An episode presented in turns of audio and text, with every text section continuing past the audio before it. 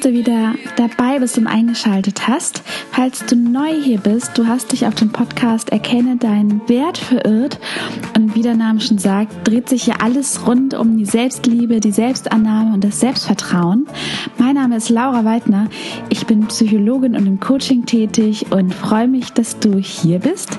Lass uns direkt mit einer neuen Episode starten. Ja, meine Liebe, und ich freue mich wirklich sehr, dass du wieder eingeschaltet hast. Heute möchte ich unheimlich gerne mit dir über das Thema Entscheidung treffen sprechen, beziehungsweise warum es auch so unglaublich wichtig ist, Entscheidungen im Leben zu treffen. Bevor ich damit loslege, muss ich kurz eine kleine Anekdote erzählen. Meine Eltern hören sich meine Podcast-Folgen an und schreiben mir immer regelmäßig, wie sie sie gefunden haben und geben mir Feedback. Wenn die jetzt diese Folge hören werden und hören werden, unsere Tochter spricht über das Thema Entscheidung treffen, werden die sich erstmal den Kopf fassen. Denn, das nehme ich gleich vorweg, Entscheidung treffen war nie so meine größte Stärke.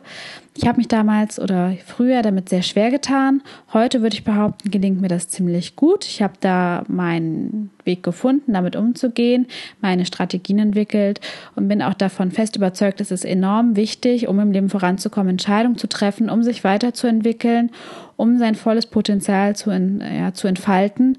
Und ich bin auch davon überzeugt, dass es keine falschen Entscheidungen gibt. Dazu aber jetzt mehr. Und früher war es so, dass es mir oftmals so unglaublich, ja, wie soll ich sagen, schwer erschien, eine Entscheidung zu treffen, weil ich so wahnsinnig Angst hatte, eine Fehlentscheidung zu treffen. Das fing schon im ganz Kleinen an. Eine weitere kleine Anekdote, dann bin ich aber auch damit durch für heute, ist, dass ich mal eine halbe Stunde gebraucht habe, um mich zwischen einer Scheibe Toast und einer Scheibe Brot zu entscheiden. Das ist jetzt wirklich kein Scherz, das ist mein voller Ernst. Ich stand in der Küche bei meiner damals besten Freundin ähm, und habe wirklich nachgedacht, esse ich jetzt Toast, esse ich jetzt Brot, was mache ich jetzt? Rückblickend total bescheuert. Ähm, heutzutage würde ich einfach beides essen. Das ist ja wohl ganz klar. Zeigt aber, wie unheimlich man sich blockieren kann, wenn man in den Kategorien richtig und falsch denkt. Und mein erster Tipp, den ich dir jetzt gleich am Anfang mitgeben möchte, ist, überlege, wenn du eine Entscheidung treffen musst zwischen zwei Dingen, ob du wirklich eine Entscheidung treffen musst oder welche Möglichkeiten du hast, vielleicht beide Elemente zu vereinen, also zu überlegen, klar, will ich das eine oder will ich das andere? Oder gibt es vielleicht die Möglichkeit, A und B gemeinsam zu bekommen? Also will ich A oder will ich B? Oder gibt es die Möglichkeit C, nämlich A plus B? Das Ganze möchte ich dir an einem einfachen Beispiel erläutern, damit es deutlicher wird. Mal angenommen, du willst dich entscheiden, fahre ich mit einer Freundin in den Urlaub oder fahre ich alleine in den Urlaub. Scheinbar zwei gegensätzliche Elemente, die sich im Wege stehen. Jetzt könntest du dir aber alternativ überlegen, wie kriege ich beides unter einen Hut. Du könntest also überlegen, wie kann ich beides schaffen. Du könntest also ein paar Tage alleine in den Urlaub fahren und ein paar Tage gemeinsam mit einer Freundin in den Urlaub fahren.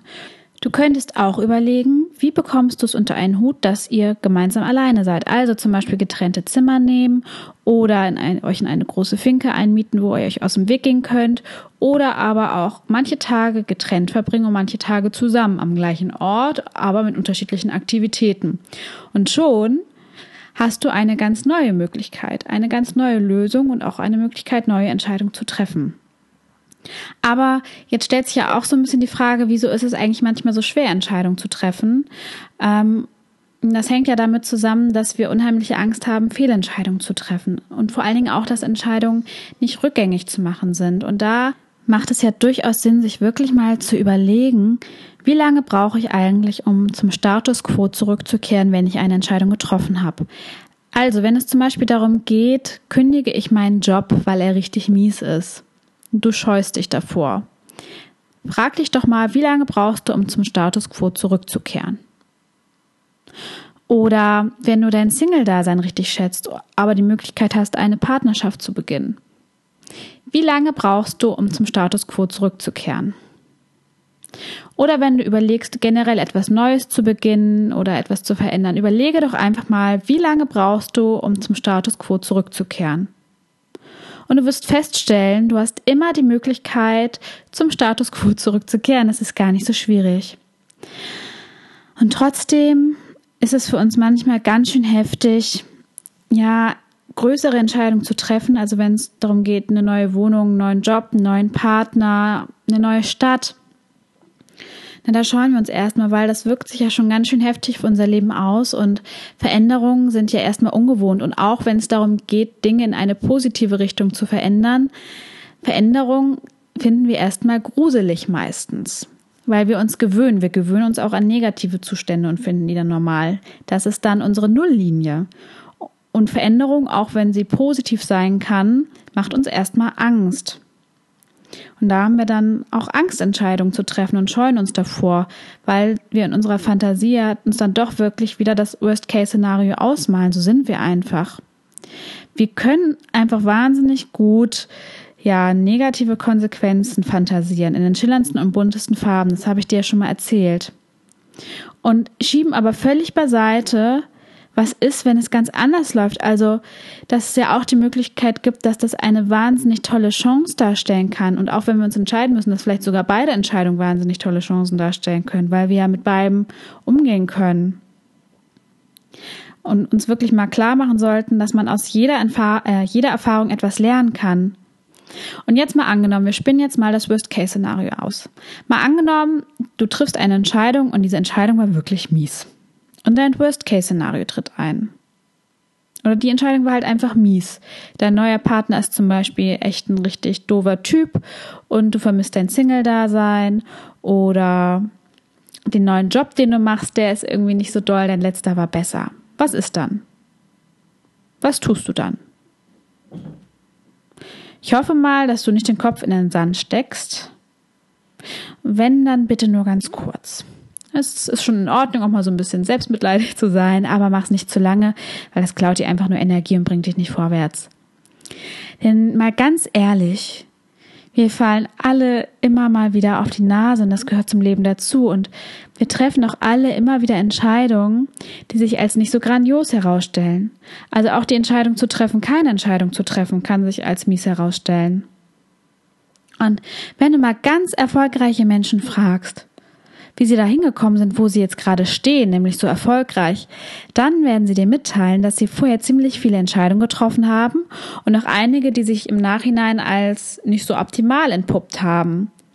Aber, das finde ich ganz entscheidend, meine Liebe, ohne diese vermeintlichen Fehlentscheidungen wären sie ja nicht da, wo sie heute stehen. Und sie haben sich lediglich dazu entschieden, und das ist das große Geheimnis, sich dadurch nicht vom Weg abbringen zu lassen, sondern weiterhin an sich zu glauben. Also sich nicht verunsichern zu lassen und vor allen Dingen nicht ihr ganzes Tun in Frage zu stellen. Weil wir neigen ja schon manchmal dazu, ähm, so nach dem Motto, jetzt habe ich eine falsche Entscheidung getroffen, ich scheine ja nur miese Entscheidungen zu treffen, also lasse ich es lieber ganz bleiben so ein ganz oder gar nicht denken oder sich auch wirklich diesen Stempel aufzudrücken, ich bin ein mieser Entscheider und zu sagen, einmal in dem Club, immer in dem Club der miesen Entscheider. Also, also meinem Bauch und meinem Kopf, dem kann ich ja gar nicht vertrauen. Ich lasse es lieber bleiben, ne? Und das ist wirklich doof. Und das ist auch nochmal der Unterschied zu den erfolgreichen Menschen. Sie erkennen eine doofe Entscheidung als solche an, nämlich als eine Entscheidung, die doof war, die sie getroffen haben, und am nächsten Mal machen sie es eben besser. Aber das haben sie ja alle gemeinsam. Alle doofen Entscheidungen oder alle Entscheidungen, die sich danach als suboptimal entpuppen, haben das gemeinsam, dass man unheimlich viel aus ihnen lernen kann. Sie bieten einfach den Nährstoff, den wir brauchen, um über uns hinaus zu wachsen, ne? voranzukommen und uns weiterzuentwickeln. Und gerade so Entscheidungen, die vielleicht so suboptimal sind, die uns in Situationen bringen, die wir uns jetzt vielleicht nicht gewünscht hätten, die zwingen uns ja dazu, unsere Komfortzone zu verlassen, uns neue Fähigkeiten anzueignen, mal über den Tellerrand zu gucken oder vielleicht auch zu gucken, okay, welche Ressourcen habe ich, welche Möglichkeiten habe ich und wie kann ich das vielleicht noch verändern oder abwandeln, um voranzukommen. Und wenn du mal so darüber nachdenkst, ne, man trifft dann vielleicht eine doofe Entscheidung und dann kommt so eine Phase, die ist nicht ganz so schön, aber sehr lehrreich. Überleg mal, wie viele positiven Neuentwicklungen oder auch Weiterentwicklungen in deinem Leben, ja, wie vielen dieser Phasen erstmal eine doofe Phase vorausgegangen ist, die sozusagen der Nährboden war. Und das ist, denke ich, ganz essentiell. Also egal, wie du dich entscheidest, ob die Entscheidung sich als positiv entpuppt oder auch als negativ, es ist eine Win-Win-Situation. Wenn sie sich als positiv entpuppt, kannst du daraus unheimlich viel Energie schöpfen ähm, und daran wachsen. Und wenn sie sich als negativ herausstellt, umso besser.